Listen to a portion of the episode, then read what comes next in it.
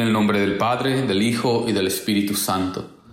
La gracia y la paz de Jesucristo el Señor esté con cada uno de ustedes. Les saluda el Padre Ramón Flores, misionero trinitario. El Evangelio del día de hoy está tomado de San Mateo capítulo 5, versículos del 20 al 26. En aquel tiempo Jesús dijo a sus discípulos, les aseguro que si su justicia no es mayor que la de los escribas y fariseos, ciertamente no entrarán ustedes en el reino de los cielos.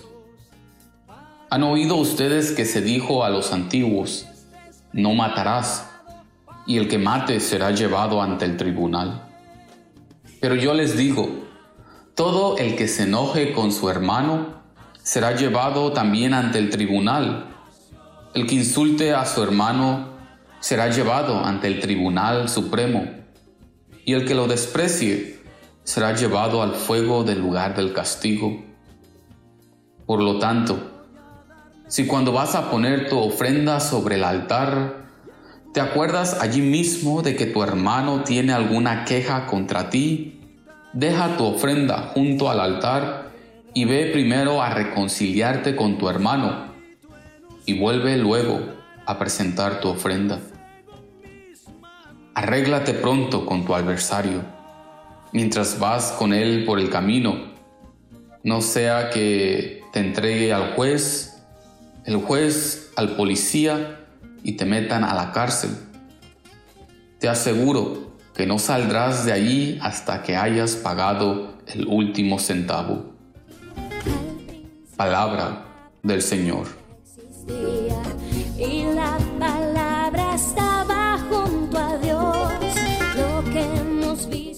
Muchas personas se contentan con solo hacer lo mínimo que se les pide es como aquellos estudiantes que preguntan al maestro cuál es el grado mínimo para pasar la clase y solo se enfocan por alcanzar ese mínimo.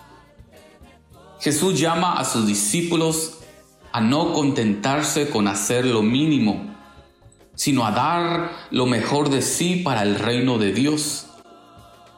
El pasaje del Evangelio de este día es tomado del sermón en la montaña que encontramos en el Evangelio de San Mateo.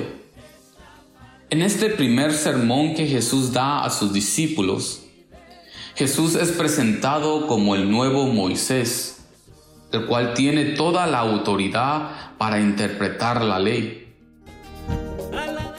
En, en el día de ayer, escuchamos a Jesús decir que Él no vino a abolir la ley, sino a llevarla a su plenitud.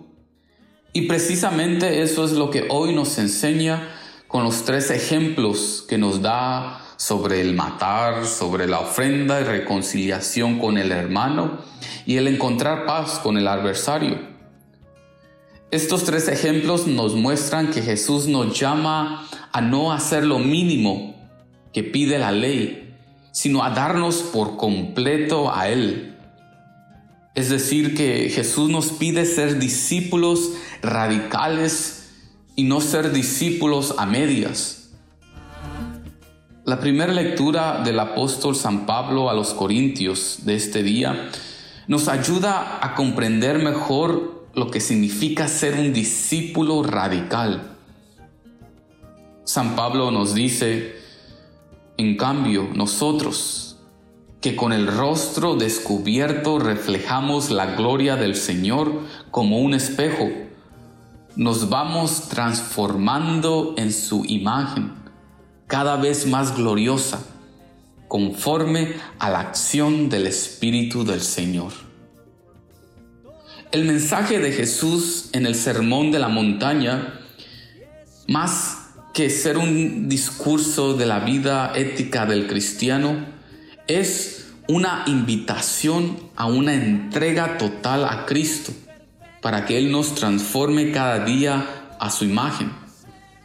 De manera que cuando las personas miren nuestra vida, ellos puedan sentirse atraídos por Dios y den gloria a Él.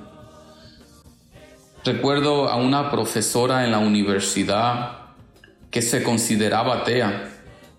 Un día después de clase, ella me compartió que cada vez que escuchaba y miraba al Papa Francisco, algo en ella se movía. Era como una fuerza interior que la llevaba a considerar la existencia de un ser divino. Una fuerza que la hacía sentir un amor incondicional. Esto es lo que San Pablo nos habla sobre el ser discípulo del Señor. Que cada uno de nosotros sea esa imagen de Cristo para el mundo. Pero esta transformación a ser imagen de Jesús, a ser verdaderamente cristianos, no depende de nuestro esfuerzo humano, sino del Espíritu del Señor, de dejarnos moldear y guiar por el Espíritu. Y donde está el Espíritu, ahí hay libertad. Amén. Que el Señor Dios Todopoderoso nos bendiga, el Padre, el Hijo y el Espíritu Santo. Podemos quedarnos en la paz del Señor.